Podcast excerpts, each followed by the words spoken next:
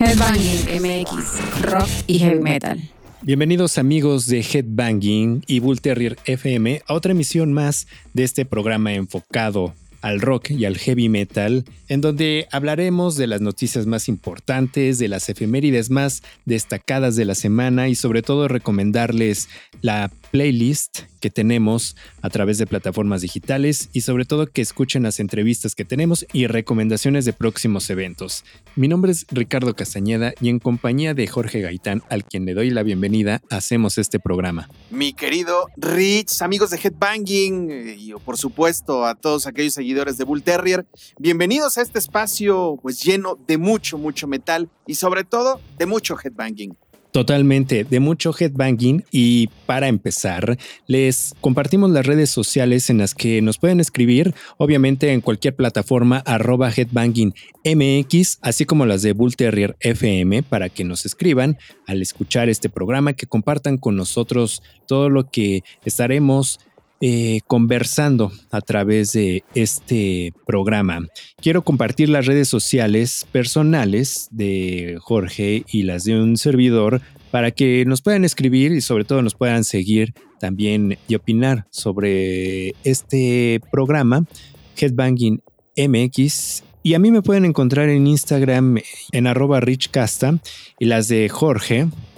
Justamente en Twitter, diagonal X, como quieran llamarlo. La vez pasada justo este, en el chat de Bull Terrier estaban diciendo, este, ah, como X, es Twitter, nosotros vamos a seguir este, diciéndole Twitter. Bueno, como, como ustedes este, se, se acostumbren, o se hayan acostumbrado a esta red social. Así que ahí, justamente en esa, a mí me pueden encontrar como arroba Jorge-Gaitance. Yo voy a proponer esto para los que nos estén escuchando. Está bien, ok, Twitter, X, como le quieras llamar. Pero creo que ya es hora, George, de que vayas sacando tu Instagram, aunque sea threads, por favor, escuchas, opinen. Si George debe de sacar alguna plataforma o hasta TikTok en una de esas, si nos sorprendes, George, con algunos pasos, algunos bailes o algo por el, por el estilo. Ahí, ahí nos pueden encontrar. Ya escucharon en qué plataformas, qué, qué, qué te puse en jaque o qué. No, ¿no, estás de acuerdo? No, me imaginé este cosas haciendo cosas de baile en TikTok y la verdad no creo que sea tan buena idea. Bueno, no de baile, pero a lo mejor de air guitar, headbangueo, eso sí, ¿no? Ah, eso por sí. supuesto. Ah, ahí está, ahí está la propuesta, así que ¿qué opinan? Lo debe de hacer George ahí a través de, nue- de nuestras redes sociales y las de Headbanging y por qué no las de Bull Terrier que también nos pueden escribir y sobre todo en el chat de, de Spreaker que ahí pueden también em, ¿no? sugerir o decirnos este, quejas, sugerencias, etcétera. También lo pueden hacer a través de todas estas plataformas. Pues vámonos rápido. Hoy, A ver qué tuvimos en esta semana.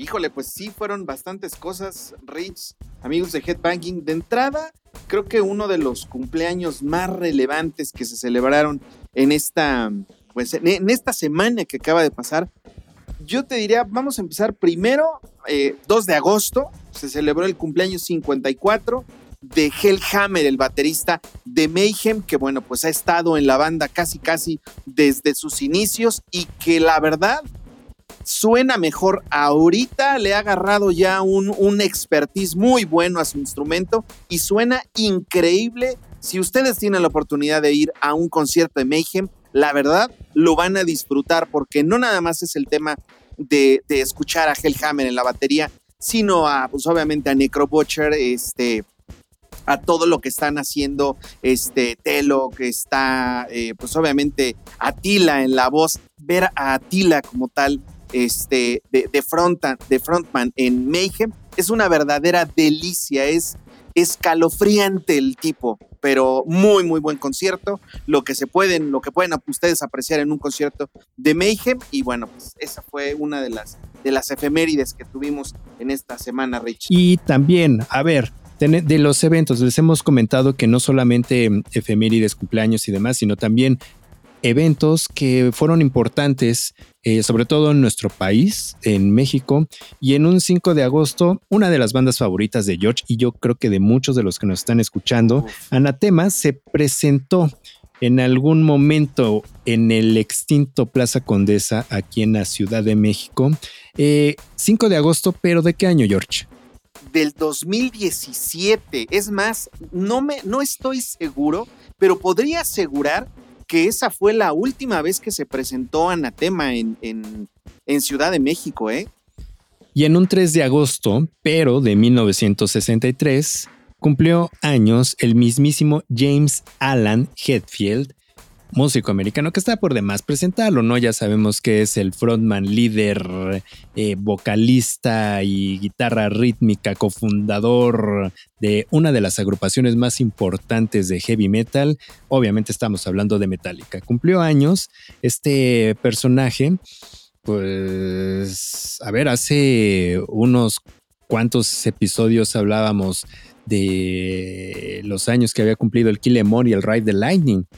Exacto. entonces sí es de wow, o sea, todavía se conserva bastante bien. No sé qué piensen los que nos estén escuchando. Por favor, escriban qué les parece James Hetfield. Lo tendremos eh, aproximadamente en un año aquí en el Foro Sol de la Ciudad de México.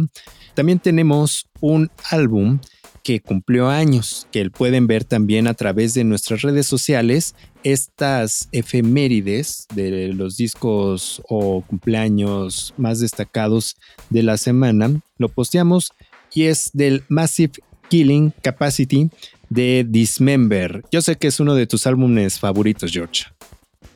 Sí, la realidad es de que el, el death metal sueco siempre es agradable escucharlo. Justamente lo estábamos viendo que pues, se, presentó un, 4 de, agosto de hace 28 años, Rich. O sea, no cualquier cosa. Eh, en ese momento, todo el, toda la banda, todo Dismember estaba sumamente metido ya con el tema de, del death metal y que pues ha sido también un referente para muchas, muchas bandas europeas y uno de los ejemplos más claros que eh, pues tomó eh, ciertas cosas de Dismember para formar su propia banda, para formar su propio sonido, es nada más ni nada menos que Bloodbath, ¿no?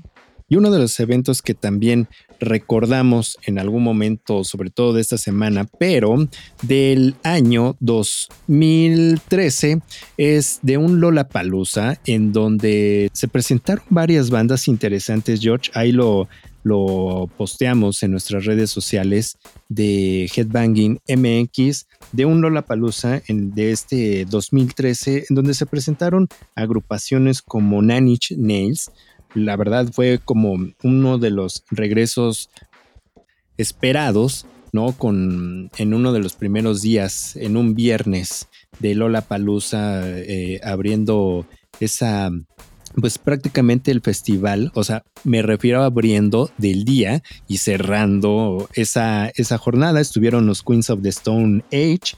En el cierre de ese Lola Palusa del 2013, cerró en ese domingo The Cure.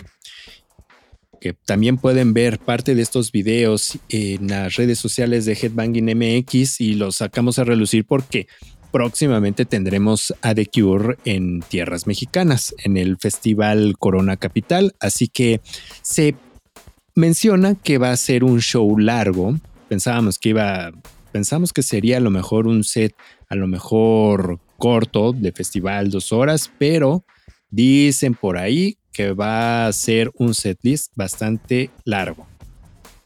No creo que sea tan largo como el que se aventaron en el Palacio de los Deportes, que platicábamos hace ya algún tiempo, Rich, que fueron, ¿qué? ¿Tres horas? ¿Cuatro horas? Algo por el estilo. Fue una locura. Casi cuatro horas, pero fue en el Foro Sol.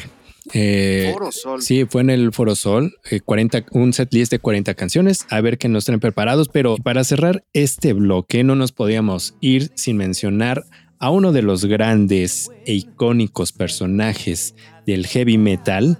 Este fin de semana, este fin de semana que pasó, lo vimos, lo vimos en acción en Alemania y estamos hablando que en un 7 de agosto cumplió años nada más ni nada menos que el mismísimo Bruce Dickinson, que es, es emprendedor, piloto y líder de esta agrupación. Sí, de Iron Maiden, esgrimista, escritor, historiador, em, es prácticamente muchas cosas. Eh, conferencista también, Rich, recordemos que este, eh, platicábamos hace, hace algún tiempo que pues iba a venir justamente Bruce Dickinson no a dar ningún recital, ni mucho menos, sino precisamente a un evento que se va a llevar a cabo en Guanajuato, eh, pues acerca de temas de, pues que tienen que ver con temas empresariales, temas motivacionales, que para eso el señor Bruce Dickinson se pinta pues prácticamente solo y que bueno, pues recordemos que un 7 de agosto justamente de 1958, estamos hablando que Bruce Dickinson, bueno, nació un 7 eh, de agosto de 1958, está cumpliendo Bruce Dickinson 64 años y se ve como un verdadero chamaco. Sí, de hecho, si pueden ver en en nuestras redes sociales sobre el show que tuvo este fin de semana. La verdad, o sea, la verdad, lo hemos visto bastantes veces aquí y no deja de sorprendernos de todo esto. Pero eh, he de mencionar, George, rápidamente, eh, a mí me tocó verlo en Guadalajara, en una conferencia, justamente en este mm, evento que se llama Campus Party eh, se llevó en la ciudad de Guadalajara, en Zapopan, en donde el cantante se presentó en una expo en Guadalajara y dio una charla alrededor más de una hora. Y de hecho, mira, voy a subir esa, esa foto eventualmente para que vean, lo vean dando una conferencia, eh, hablando de tecnologías, haciendo esa comparación con con lo que se utilizaba antes y todas, eh, ahora sí que compartió técnicas para lograr tener una empresa exitosa. Así que se imaginan hablando al mismísimo Bruce Dickinson de esos temas, la verdad es bastante interesante y todo lo que hace, ya lo dijo George, esgrimista, piloto, etcétera, todólogo, pues a este gran, gran ícono de la música lo festejamos.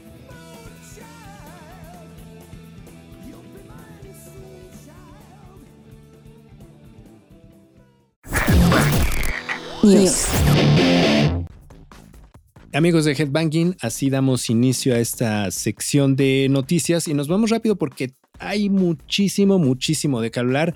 Oye, Rich, pues también tenemos más información acerca de todo lo que se está llevando a cabo con respecto al tema del Hell and Heaven, que bueno, pues es este este festival es un festival sumamente importante para aquellos que a lo mejor no han tenido como la, oportunidad de escuchar acerca de él. La realidad es de que para los amantes del género, pues ya se ha convertido realmente en un referente año con año, ya que bueno, pues es un festival de dos días que se hace bastante, bastante grande. Se ha hecho eh, normalmente en la ciudad de, Toluca, este, se ha hecho también aquí en la Ciudad de México, si no mal recuerdo, una sola vez. De ahí en fuera, pues todo se ha, se ha ido para allá a, a Toluca en este venue de Foro Pegaso, donde, bueno, pues la amplitud del espacio, la oportunidad para eh, pues ver varios escenarios es eh, pues uno de los principales atractivos. Entonces, pues prácticamente poco a poco se ha estado dando información acerca de las bandas que están integrando este, pues este cartel que nosotros ya hubiéramos pensado que de alguna otra forma iban a soltar un poco más de información, pero pues eh, no, todo ha sido muy, muy a cuentagotas. Por ejemplo, eh, me llama mucho la atención, Rich, amigos de Headbanging, que por ejemplo en su cartel aparece la banda Batushka, pero no han hecho, por ejemplo, el, el anuncio eh, en, digamos, como como presentación oficial de la banda y que va a venir al Hell and Heaven. Si tú ves el cartel, pues en, el cartel ya parece que está Batushka, ¿no? Entonces, digo, no, no han lanzado, digamos, eh, esa presentación como lo han hecho con, con Sodom, con, con este, The Casualties, con en este caso también con pues prácticamente todas las bandas o gran mayoría de las bandas que integran el Hell and Heaven hasta ahorita se han anunciado pues poco a poco. Y me extraña que por ejemplo Batushka siendo uno de los referentes del metal actual pues no se haya eh, no se haya presentado como tal. No sé si hay algo todavía por arreglar Rich eh, no lo sé. Este la realidad es de que bueno pues ya aparece también en el cartel del Hell and Heaven. También otra de las bandas que pues llama muchísimo la atención para todos aquellos seguidores de la comunidad dark y gothic de, de la, bueno, del, iba a decir Ciudad de México, pero la realidad es que eso es a nivel nacional. London After Midnight se va a presentar justamente en este escenario especial para toda la comunidad dark de, pues allá del Hell and Heaven. Y pues van a tocar va a ser un set realmente muy especial porque eh, London After Midnight fue uno de los grandes grupos que empezó a darle fuerza a toda esta corriente dark a inicios de los 90 y que bueno, pues eh, entre peleas sus integrantes pues no han llevado como que a muy buen puerto el, el grupo, no sabemos quiénes vayan a venir ahora para el Hell and Heaven. Eso es un hecho que Sean Brennan, que en este caso es el, el líder de la agrupación o el frontman de London After Midnight, va a venir, pero pues no sabemos si ya haya limado asperezas con Tamlin, con todos los demás eh, eh, integrantes de London, que en su momento pues hicieron grandes, grandes cosas. No sabemos qué es lo que vaya a suceder, si van a presentar canciones nuevas, porque la realidad es de que también ya tiene rato que no presentan pues un nuevo álbum como tal. Entonces sería bueno, pues sería agradable, digamos, escuchar música nueva y por supuesto los grandes clásicos de London After Midnight, que bueno, pues marcaron una, una época para toda esta, esta generación que seguimos muy de cerca todo este movimiento dark. Y también eh, otra de las bandas eh, pues, neerlandesas que también se van a presentar en el Hell and Heaven, pues ya justo ya, lo, ya los confirmaron en todas las redes sociales, entonces poco a poco se va eh, generando más ruido, se va generando más movimiento por parte de la organización y bueno, pues estamos ya en pues en agosto, Rich, estamos hablando que prácticamente estamos a tres meses aproximadamente de que pues ya de inicio este, este importante festival. Sí, ya cada vez falta eh, poco tiempo, pero me llama la atención cuando mencionaste sobre bandas que ya estaban anunciadas, sobre todo desde que terminó el festival en 2022 a ver, demos un repaso al cartel que anunciaron al cierre del festival. Tienen a Amon Amart, Emperor, y lo platicábamos en la emisión anterior sobre El Niño, ¿no? Ya estaba anunciado. Breathe, Metal Church, Batushka, como bien mencionas George, también está Belfegor, eh, GBH, Incantation y otro par que disculparán ustedes, pero no entiendo qué es lo que dice. Termina Kiss. Ya dan las gracias en las pantallas de los de ambos escenarios, de, estos escenarios gemelos, pusieron un cartel, ¿no? Que son las bandas en las que, justo estamos mencionando que ya estaba Batushka desde ese entonces. Pues esperemos que todo siga eh, en orden, marchando, pues ya cada vez falta menos, entonces no deberán de tardar en cerrar el, el festival. Headbanging MX, rock y heavy metal. Y hablando de festivales, George, este fin de semana se llevó a cabo el, el Backen Open Air, edición 2023, lo que alrededor gira de este gran, gran festival que empezó prácticamente desde principios de la semana, desde el principio de mes, tiene mucho movimiento alrededor de la escena. ¿No a qué me refiero? Se anunció y circuló a través de las redes sociales que las cenizas de Lemmy se depositaron en el terreno de este festival, ¿no? Al norte de, de Hamburgo.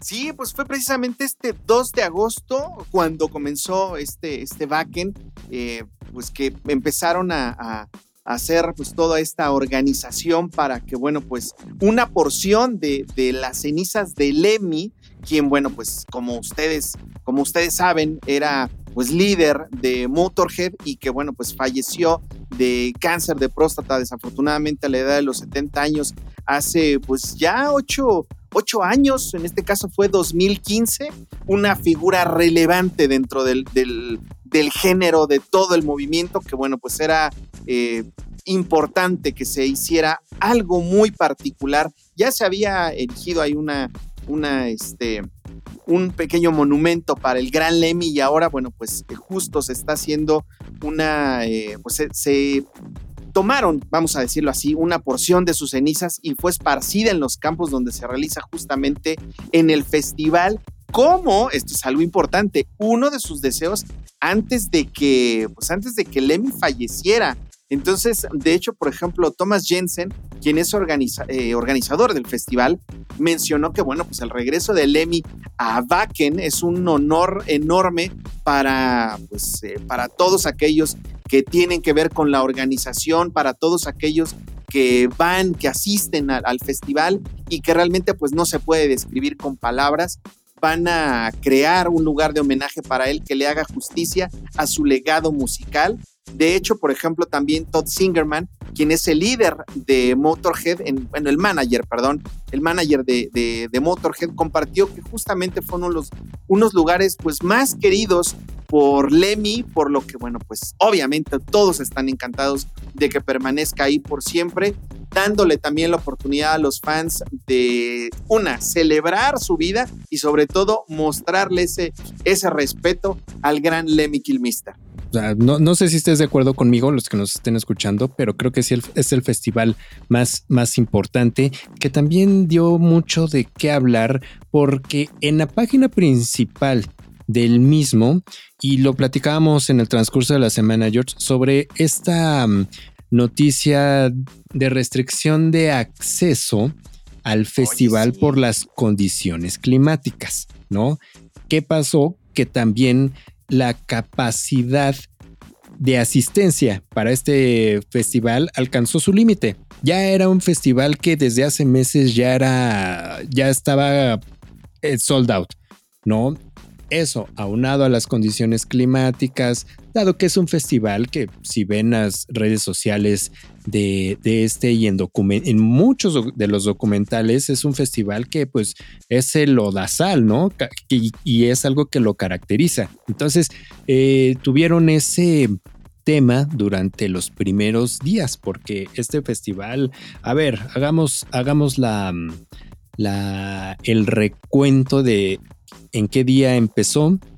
Empezó desde el 31 de julio, que fue un lunes de la semana anterior. Empezó con bastantes actividades, con documentales, con muchas cosas como para darle inicio e introducción a todo lo que sería la jornada del fin de semana.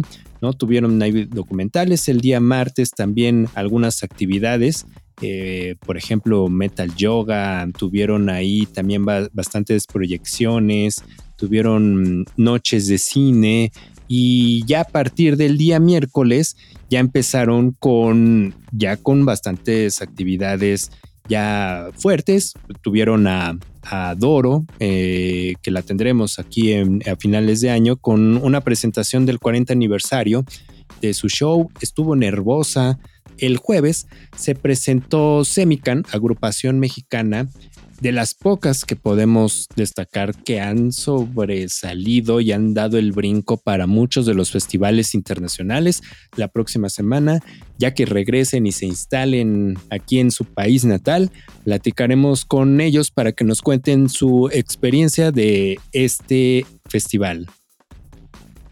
Sí, que de hecho no es la primera vez que asisten al Rich. Ya este, ya lo han pisado en ocasiones anteriores con mucho, mucho éxito. De hecho, yo recuerdo una edición donde el video como tal general del Backend aparecieron N cantidad de veces la banda, ¿eh? la banda Semicam. Entonces, la verdad es que han hecho muy bien las cosas, se han presentado en los escenarios más importantes de, pues, del metal a nivel internacional y la verdad, qué bueno, qué gusto da que de nueva cuenta en este 2023 hayan hecho sonar eh, pues toda la, la, raíz mexicana allá en, en, en, este Vaticano del metal, vamos a ponerlo así. No, y que compartieron escenario con Dark Tranquility, Pennywise, Amorphis, eh, que también pueden ver a través de nuestras redes sociales parte de lo que fue este streaming. capturamos lo mejor para compartirlo con, con ustedes sobre las presentaciones de muchas de las bandas importantes. Estuvo Halloween, Creator, Uriah Heep. Eh, también mm, estuvo mm, Inmolation, estuvo... Uy, que muchos de los que estás diciendo van a estar en México, ¿eh? Exacto, estuvieron allá primero. ¿Cuántos meses faltan? Acabamos de mencionar que no, no, no pues ya no es mucho. Abad, ¿no? También que estuvo, estuvo allá. Eh, a ver, eso fue el día jueves. También en México. También hay que recordar que estuvo este mm, concurso de, del Metal Battle, ¿no? En donde se hace la selección de diferentes países para poder tocar allá. Mm, estuve viendo la conferencia de prensa para la selección de, estas, de estas bandas y pues fueron alrededor de 30 y la selección, obviamente las propuestas fueron, fueron muchísimas. El viernes se presentó Tribune, Megadeth, la verdad Megadeth con una presentación bastante, bastante increíble. Emotiva. Con, emotiva con la actuación y performance de Marty Friedman. Y increíble, también estuvo Iron Maiden, como lo mencionamos hace rato, ahí con, con Bruce Dickinson, Lord of the Lost, que se presentaron hace poco también en nuestro, en nuestro país, proyectos que yo no conocía, por ejemplo, Donuts, Caliban, estuvo también The Raven Age, Bloodbath, Ghost Kid. Amén. Ah, sí, o sea, amén, Crematory, la, la, verdad, o sea, increíble cantidad de bandas, de actividades, de meet and greets, todo creo y de hecho pueden ver en los videos que subimos a través de las plataformas toda esta, e, esta comunidad que se reunió. Veíamos banderas de, México en, en, los videos, así que público mexicano se hizo presente y sorprendente porque veíamos hasta el frente del escenario muchas, muchas de estas banderas mexicanas que estaba gente compatriotas hasta delante de todos los escenarios, armando el mosh pit.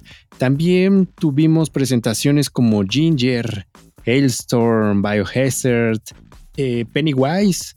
La verdad, eh, presentaciones muy interesantes como Pentagram, Skindred, Dying Fetus, Cataclysm, que estuvieron brutales, Kill Switch Engage, Amorphis, proyectos interesantes como esta orquestación de Two Steps to Hell. Cerraron el, día sábado el festival en uno de los escenarios principales y la verdad es wow, increíble, increíble cómo, cómo sonaban estas agrupaciones, que es lo padre de los festivales, que puedes ir descubriendo muchísimos talentos, muchísimas bandas, te puedes llevar grandes sorpresas y que esto lo pueden encontrar en las redes sociales de Headbanging MX parte de esta cobertura, cobertura digital remota que tuvimos en este festival, en el festival Backen, uno de los más importantes, que justo el cierre del festival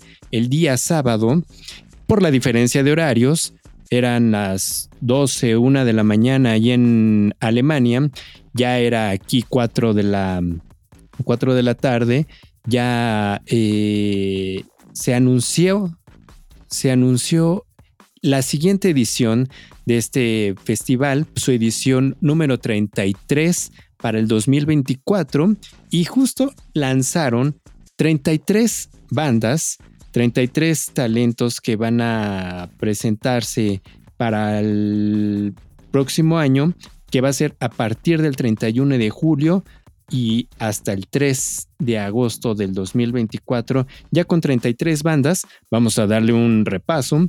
van a estar Breathe, que los vamos a tener aquí en México, Brutus, un proyecto bastante, bastante interesante con una chica que toca en la, en la batería, que suenan, suenan brutal como su nombre lo indica, Sandria, eh, Violence, que van a estar también aquí en el Candelabrum Metal Fest, Red Fang, que también se presentaron hace en, nuestro país también, Blue Pills, que también es un proyecto que hay que escuchar, Sonata Ártica, que también los acabamos de tener recientemente en nuestro país con esta celebración de aniversario, Motionless in White, también Beast in Black, que también nos visitaron hace poco, Pain, este proyecto Pain, In Extremo, Mayhem, que está con la celebración de su 40 aniversario, una presentación bastante interesante, Bury Tomorrow, Blank Guardian, estos alemanes que también pues, estarán en casa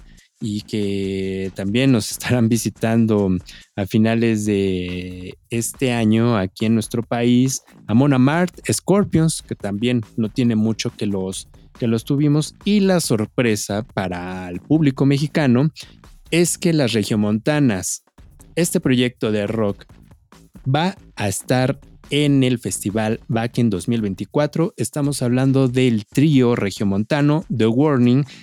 Hace su aparición ya en este cartel y obviamente las redes sociales tronaron y la verdad da gusto que el talento mexicano como Semican que ya también se presentó en esta edición. Ya tenemos a una banda que se va a presentar el próximo año y la verdad, muchas felicidades para estas chicas que la verdad, la verdad, la verdad, han, han crecido bastante, lo han hecho bastante bien, han sido teloneras de agrupaciones eh, como Foo Fighters, estuvieron también compartiendo escenario con, con Def Leppard, están eh, girando en festivales muy importantes como Rockville, como, como este, ¿no? Eh, que, que también tuvieron una gira con que le abrieron a Muse, ¿no? En, Europa. Entonces creo que la verdad em, es un buen momento para esta agrupación y que están demostrando hacia dónde van. Ellas se van a estar presentando en nuestro país en octubre en el Teatro Metropolitan con ya con dos fechas en sold out y pues hay que ver qué es lo que transcurre y ocurre con ellas hasta el 2024, ¿no? Hasta exactamente este festival ya sacó su venta de boletos, el cual el 50% ya está vendido. Faltan 350 y tantos días eh, y ya el festival ya tiene la mitad la mitad del, aforo ya vendido. Así que veamos qué otras agrupaciones se van sumando a este festival. 33 bandas anunciadas. ¿Qué sorpresas nos tendrá? Para mí es el papá de los festivales, ¿no? Ya todo por toda la, historia que tiene ya el backend. Y, y precisamente ya que estamos hablando de The Warning, nosotros hace un par de años Tuvimos una entrevista con ellas en el 2021 prácticamente en plena pandemia. Ellas estaban estrenando un EP, el Mayday, estaban estrenando su video, el Choke. Eh, reciente habían tenido una presentación en el, en el Vive Latino, se volvieron a presentar eh, al siguiente año y les vamos a compartir parte de esta entrevista, para esta emisión, que pueden escuchar a través de Headbanging MX y en Bull Terrier FM y posteriormente la versión completa de la entrevista la podrán escuchar en su formato podcast y aquí les dejamos un fragmento que tuvimos de una charla que tuvimos con The Warning en el 2021 con la salida del Mayday, de Choke y de los planes que tenían en ese momento que todavía ni se imaginaban todo lo que vendría los siguientes años. Y solamente lo van a escuchar aquí en Headbanging. Headbanging MX, rock y heavy metal. Un gusto tenerlas aquí, chicas. ¿Cómo están? Gracias, muy bien. E igual súper emocionadas, como dices, de poder estar empezando esta nueva etapa de nuestra carrera y nuestra música nueva ya este, empezando a salir. ¿cómo se han sentido? O sea, ¿qué, en, en, estas semanas? Porque han estado muy, muy, muy movidas. Hemos estado muy contentas. Sí.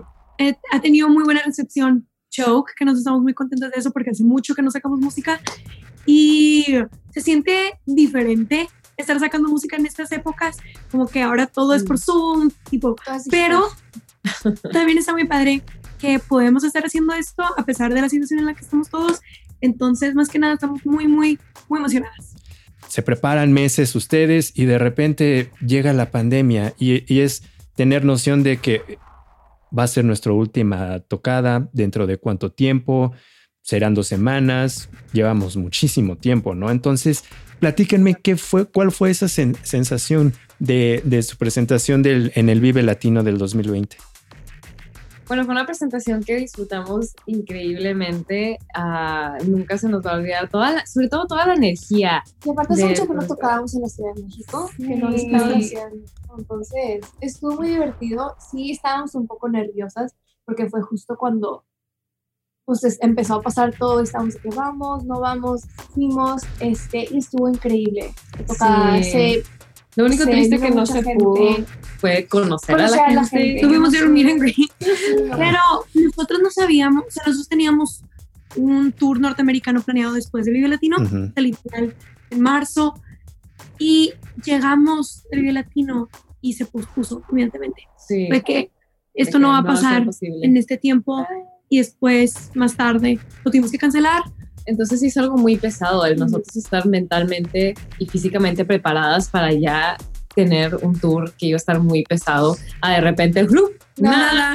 sí fue como, ah. Pero a pesar de todo, estuvimos muy contentas y como que era nuestro último show fue el Vive Latino, porque realmente es, ha sido uno de, mis shows favoritos que hemos dado en cinco años. Entonces, estuvo muy padre. ¿Qué representó para ustedes el de nos subimos al escenario, llegará gente y de repente, ¡pum!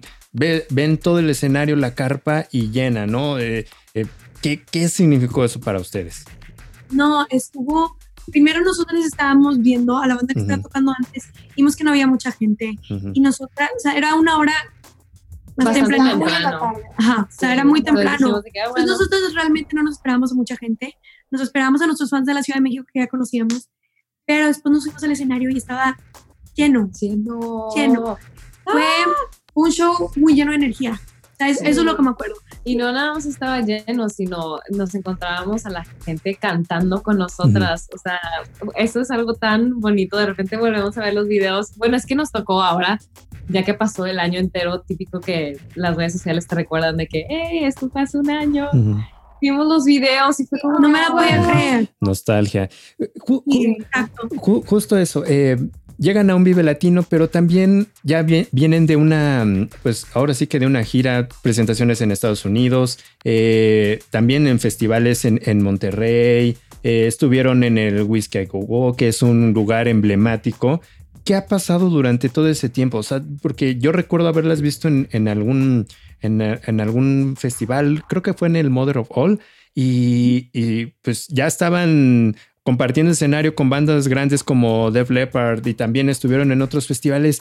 Eh, ¿Cómo ha sido ese proceso para ustedes? Eh, porque son tres discos, después sacaron el single Narcisista y, de repente, bueno, viene el video latino, pero ¿cómo, todo, cómo, ¿cómo ha sido todo ese proceso para ustedes? Porque obviamente las, las tablas en escenario les dan pues otro sonido, es de, ah, bueno, vamos a experimentar esto y, también el, grabar, en, en, estar, componer, en estar en estudios de grabación. ¿Cómo ha sido ese proceso del The Warning que empezó en el 2016 al del 2021?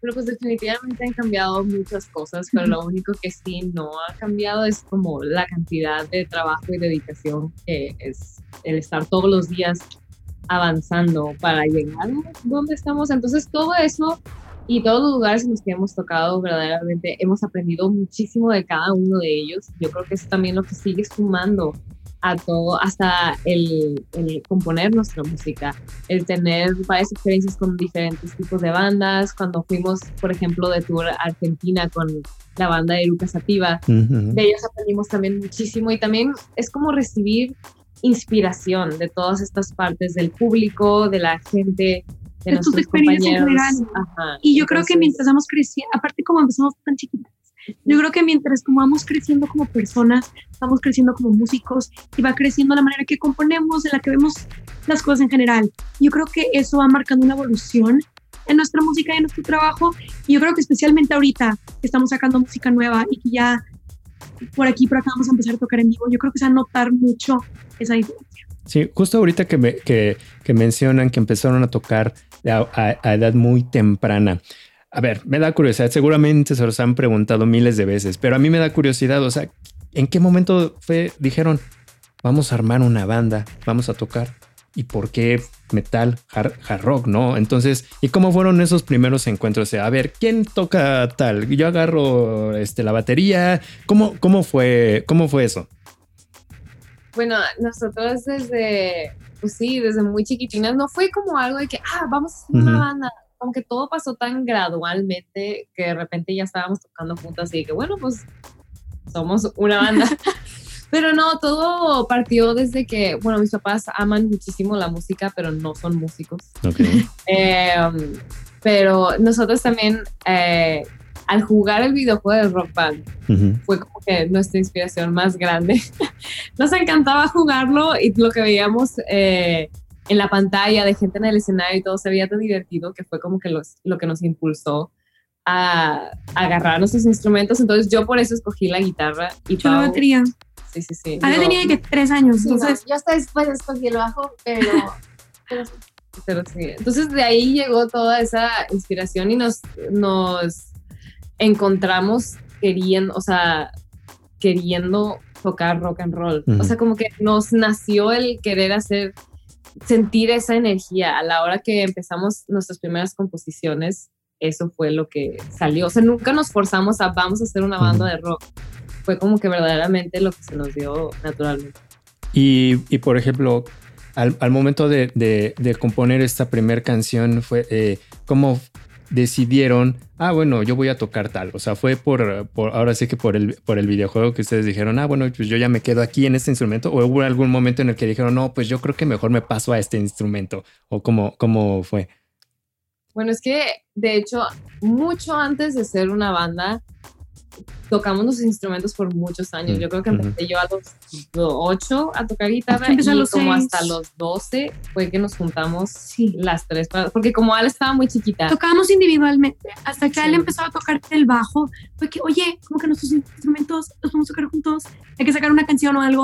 Ya fui, así fue como empezó.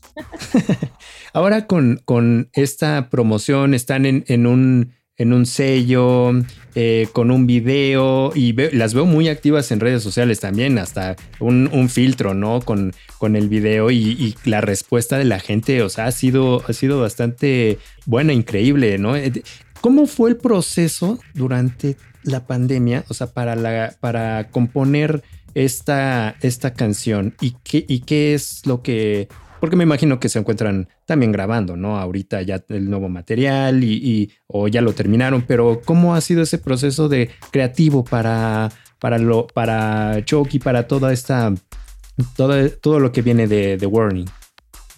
Bueno, eh, un proceso muy raro, todas estas composiciones, porque las teníamos desde el 2019 y antes. Y nosotros teníamos planeado grabarlo en el 2020.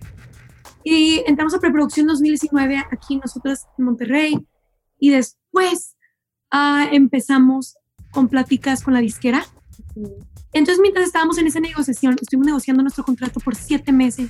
Yep. Entonces, el álbum, tipo la, la grabada, lo pusimos en pausa hasta septiembre, que fue Wow. cuando ya en julio firmamos con la disquera y empezamos a hablar con productores. Y en septiembre fue cuando conocimos a Tibet Bandit. Ujú. ¡Pum! ¡Qué risa! Y conectamos también y vimos que teníamos las mismas vibras y teníamos la misma visión con la música y conectamos muy bien. Dijimos, hay que trabajar juntos. Entonces, en septiembre nos fuimos a Nueva Jersey tres meses a grabar A trabajar en nuestro álbum. y entonces ya está todo grabado. Ahorita es nada más.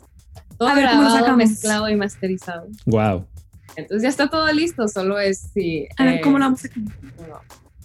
Fecha contemplada de aproximada, todavía no la tienen. Todavía no la tenemos, pero sabemos que para este año va a haber más música. Es correcto. Sí, porque me llama, me llama mucho la atención que, eh, por ejemplo, veo que la- están en el line-up del Rockville. Es en es septiembre, ¿no? O sea, Noviembre. ah, noviembre. Sí, es un cartel que es de wow. O sea, qué, qué grandes bandas. Y sobre todo que, digo, ya ahorita con la reactivación en Estados Unidos de los festivales, pues seguramente ya es, es, es sold out. Eh, es, una, es un buen. eh, pues ahora sí que un buen exposure para, para la banda. Pero curiosamente también veo que para enero del 22 tienen en, eh, una tocada en el Troubadour, que también es otro escenario emblemático, pero coincide, estaba viendo las fechas y coincide de hace dos años las fechas de que estuvieron en el Whisky a Gogo también. O sea, ¿qué es lo que tienen eh, planeado? O sea, ahorita cómo es lo del festival, el Rockville y, y la próxima presentación. Bueno, sí, son las, las únicas dos ah, tocadas que tenemos planeadas hasta ahorita. Ojalá y puedan ser más ya para el final del año. Este, pero sí estamos increíbles de volver a pisar un escenario y sobre todo estos escenarios que tenemos la oportunidad de, de ir a tocar y sobre todo también por tocar nuestra música nueva. Nos- ese era nuestro plan, sobre todo para el de Los Ángeles, era de que ya poder presentarnos con nueva etapa, este, música nueva y estamos muy felices porque tuvimos que salud, Salud. a ver otra, otra fecha en el Troubadour porque la primera desapareció desde el pre-sale Ujú. eh, y justo ayer también está completamente vendido. En dentro de Eh, tres horas. lo. Wow. Entonces estamos Sí. muy, muy emocionadas que no solo vamos a estar presentando música nueva, pero que nuestros fans están así emocionados de vernos otra vez y nos estamos todavía más emocionadas de vernos otra vez. No, pues sí va a ser increíble verlas eh, en escenario, sobre todo que yo estoy casi seguro de que a raíz de, de esto y todo lo que se está reactivando, va a haber, va a haber muchas tocadas eh, y tienen, por lo que veo, y tienen muchos planes. Eh, Está muy, muy padre, sobre todo ver agrupaciones como ustedes, que la verdad no es, no es sencillo.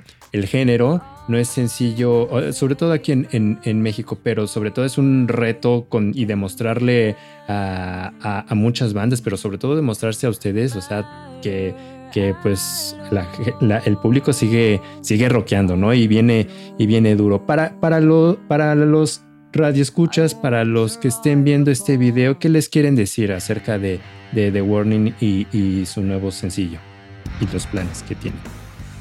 Wow, bueno, pues primero que nada invitarlos a escuchar nuestra música, este, porque está ahí para ustedes, es lo que nos encanta hacer, darles eh, música que puedan disfrutar y sentir con nosotros.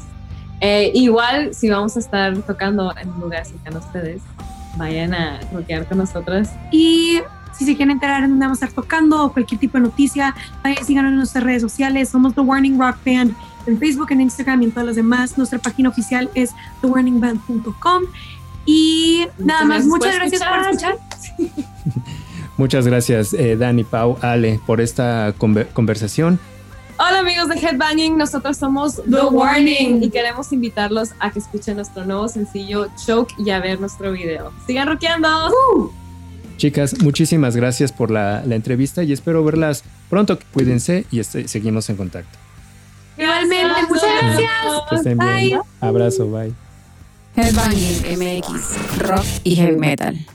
Y aquí tuvieron amigos de Headbanging esta entrevista que como les dijimos hace un rato, esta se grabó en plena pandemia en 2021. Ellas estaban recién eh, promocionando este video, Choke, el EP Mayday, también platicando de su presentación en el Vive Latino. Realmente las dos, la primera y la que tuvieron ya una vez reactivándose eh, todo esto.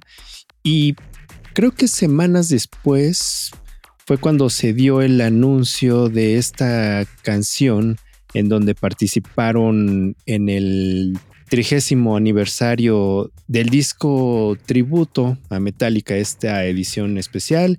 Y de ahí, pues ya saben todo lo que vino después. Así que les agradecemos a este trío regiomontano de Warning, ya que se dio el anuncio que van a, se, se van a presentar el próximo año en el Festival Backen y van a tener presentaciones en la Ciudad de México próximamente. Headbanging MX Podcast. Y como parte de las colaboraciones que tenemos desde el programa anterior eh, en Headbanging junto con Bull Terrier FM, tenemos estas colaboraciones en las que amigos de Headbanging van a estar compartiendo con, con nosotros cada semana. En esta ocasión tenemos a Chippy, Noel Portocarrero, de Nicaragua. Él nos va a presentar un proyecto muy interesante y esto es con el fin de escuchar bandas de nuevas propuestas que son proyectos que merecen ser escuchados. Así que vayamos con Chippy, Noel Portocarrero, para que nos platique de este proyecto de San Salvador. Headbanging MX, rock y heavy metal.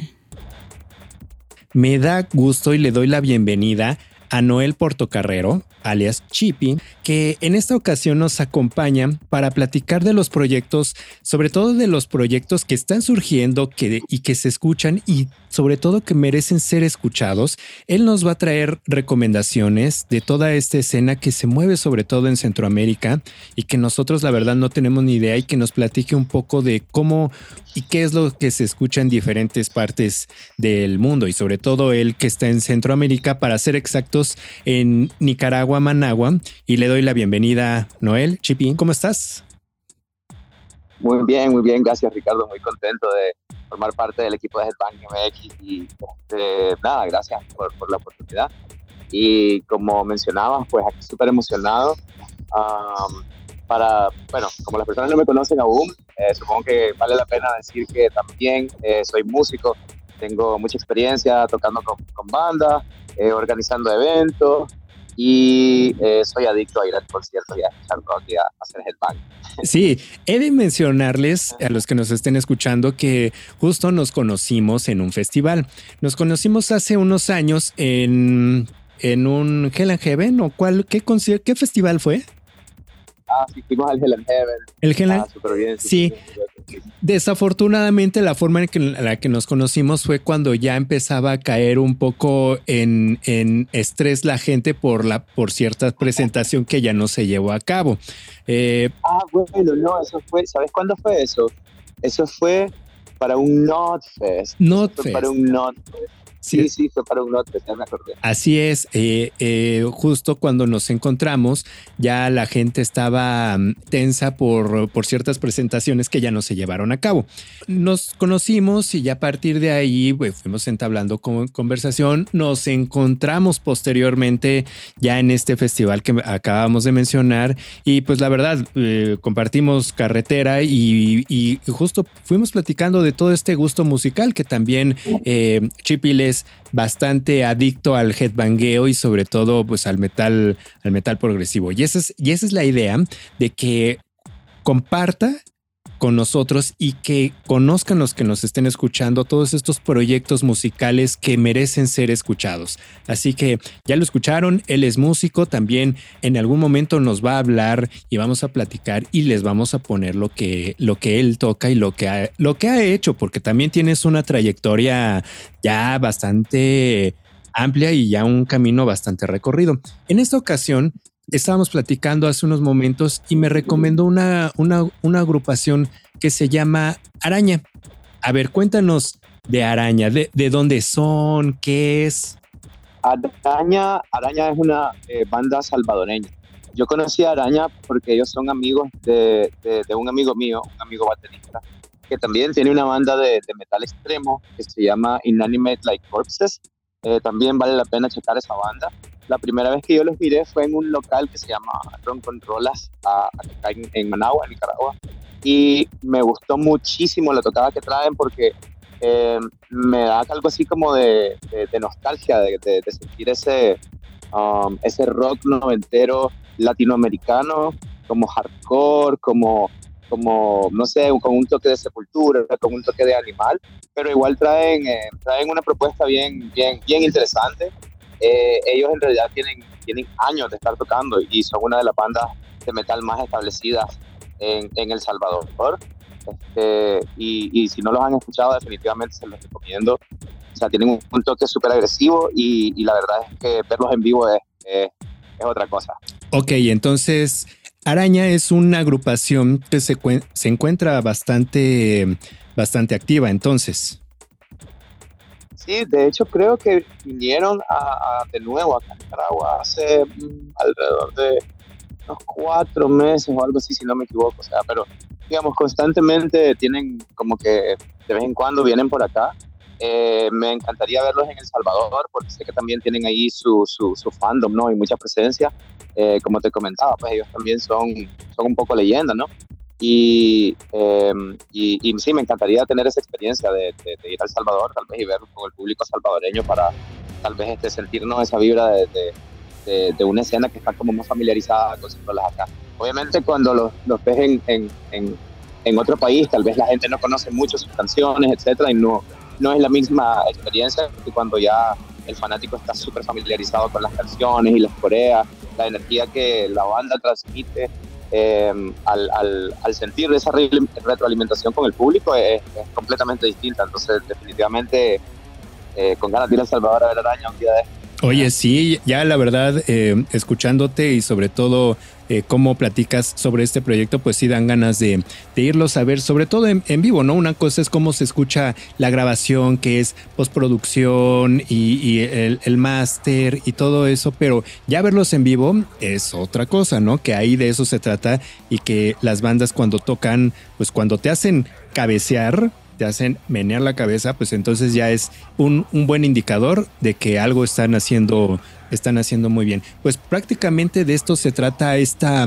esta sección que vamos a tener con diferentes colaboradores. En esta ocasión fue con Chippy, para que nos esté platicando de sus, ahora sí que de sus recomendaciones. En este caso fue Araña, chequenlo en las plataformas digitales de su preferencia y para que busquen Araña Neurotoxina Ancestral. Es un álbum que se grabó en el, más bien que se publicó en el 2022. Me imagino que lo han de haber grabado en plena pandemia. Em, eh, con nueve canciones. ¿Sabes algo del proceso de ellos? ¿Cómo, cómo lo grabaron? Eh, no, no, pero eh, creo que es posible que, entablemos igual comunicación con ellos para armar algo acá. Eh, como te comentaba, yo a, ellos los conocí tocando también con otra banda de acá. son muy, muy amigos. Hasta donde entiendo, ellos también tienen como que un local que promueve precisamente el metal en vivo allá en El Salvador. Ahorita no recuerdo el nombre del, del, local, pero sí tienen como que un venue ahí que es bastante popular precisamente para, para el metal.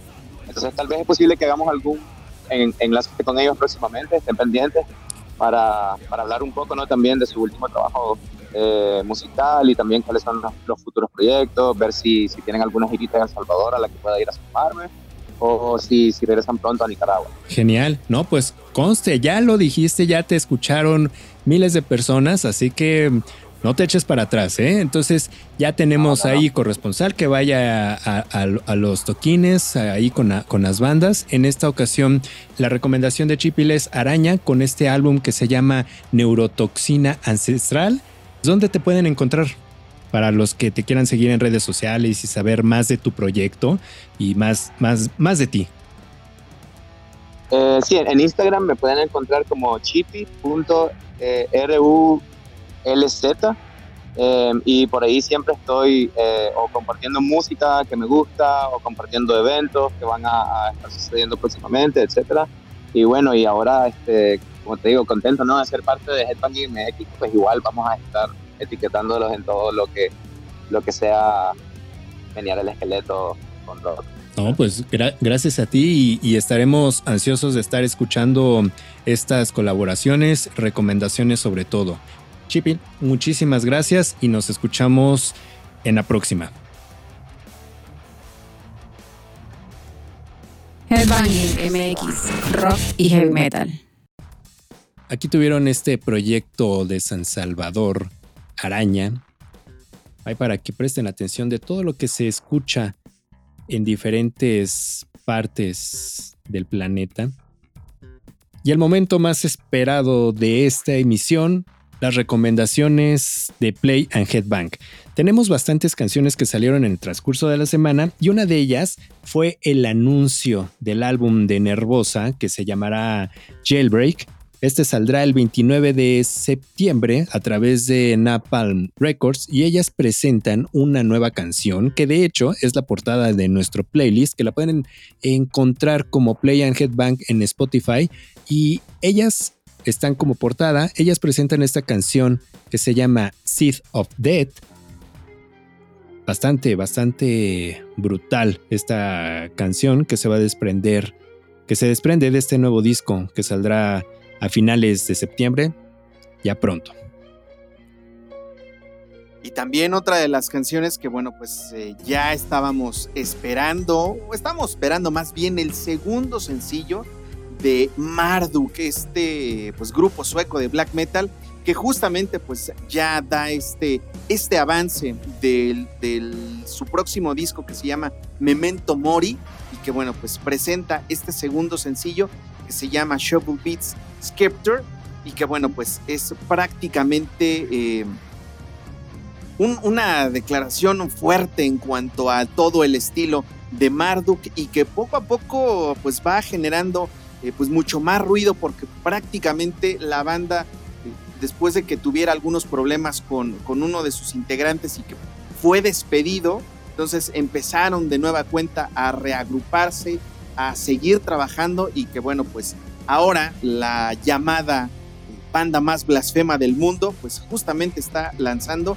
este segundo material que para todos aquellos amantes del género y sobre todo amantes de Marduk, la van a disfrutar tanto o más como yo. También una canción que se dio a conocer en esta semana. También una canción que me llamó muchísimo la atención, yo creo que para muchos de los que nos escuchan también, es este dúo que hace Doro y Rob Halford que cantan juntos un clásico de Judas Priest, esta canción que se llama Living After Midnight, pues una versión que forma parte del disco de esta cantante eh, bajo el título de Conquerors Forever Strong and Proud que la tendremos a finales de este año, está Doro Pesh, que comparte esta canción que es interpretada junto con el cantante original de esta canción. ¿no? Entonces sí, la verdad, préstenle atención porque sí es una, una versión que tiene como resultado ahí este intenso trabajo que hace esta cantante y compositora americana, ¿no? Entonces, Doro presenta esta canción, Living After Midnight. Y también otra de las eh, canciones que vienen justamente en esta, en esta curaduría especial que hace el buen Rich es eh, Heidrun, que en este caso, bueno, pues es parte de este grupo de death metal melódico Amon Amarth y que bueno, pues también han, preparado un videoclip de este, de este video. Prácticamente este, este trabajo, vamos a decirlo así, son cuatro canciones que contiene, bueno, pues una nueva versión remezclada justamente del tema, así como otra, pues otra versión con los mismos, eh, bueno, otra versión de esta, de esta misma canción, pero con algunos balidos de cabras reales, que bueno, pues es eh, sumamente curiosa, además de que, bueno, este EP justamente contiene otros dos... Eh, dos canciones, dos cortes especiales, sobre todo en vivo.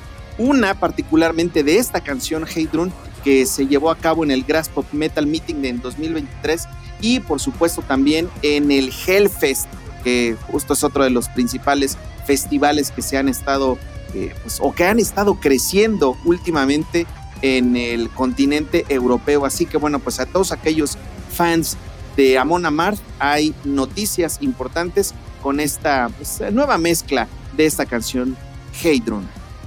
También Crypta presenta nuevo material, The Other Side of Anger, Cryptopsy, también una canción bastante brutal, Play the Swine, Mammoth, Wolfgang Van Halen, canción que se llama I'm Alright. Hay bastantes canciones interesantes, hay para que revisen esta playlist en Spotify, Play and Headbang. No lo olviden. Otra recomendación, y ya para terminar este bloque, es este proyecto que se llama Ciclo. Ellos presentan esta canción que se llama Pascal, es justo de nuestro colaborador Chippy, que participa en este proyecto. Algo con bastantes tintes de progre para que le echen, le echen, lo hemos dicho hasta el cansancio, un orejazo a esta playlist. Denle follow sobre todo. Dos horas aproximadamente para que en el trayecto, en su casa, donde puedan, le escuchen haciendo ejercicio, etc. Y para que mm, compartan con nosotros qué es lo que les gustó de esta playlist. Sí, también algo importante, Rich, que pues eh, es una, una, como decíamos, una curaduría especial que, bueno, pues te va a llevar a que estés completamente actualizado dentro del mundo del metal, sobre todo porque, bueno, pues ya lo escuchamos, hay bandas eh, ya son de, de, renombre, bandas clásicas y sobre todo muchas, muchas bandas nuevas que vienen a refrescar precisamente todo el género del metal y obviamente todos sus subgéneros. Nuevas propuestas y también presten atención porque muchas de estas agrupaciones son las que, que estarán formando los principales carteles de los festivales. Así que Exacto. Si en algún momento dicen, ah, sí, esta la escuché, ah, sí, en, la playlist de Headbanging, ahí lo van a tener de primera mano. Y así llegamos al final de esta emisión a través de Headbanging MX en compañía de Bull Terrier FM. ¿Algo más que quieras agregar, George? La recomendación de siempre, mi estimado Rich, jamás, jamás dejen de headbanguear. Excelente semana para todos. Nos pueden encontrar en nuestras redes sociales personales arroba headbangingmx, llena de George, que es arroba Jorge-Gaitance, todavía en X y nos resistimos completamente a Instagram, aunque bueno, pues ya Rich está metiendo una presión este, bastante, bastante notable, así que lo vamos a seguir considerando. ¿Ustedes qué opinan? ¿Sacamos o no sacamos Instagram? Alguien alguna vez me dijo que lo sacara y le pusiera el güey que no tiene Instagram.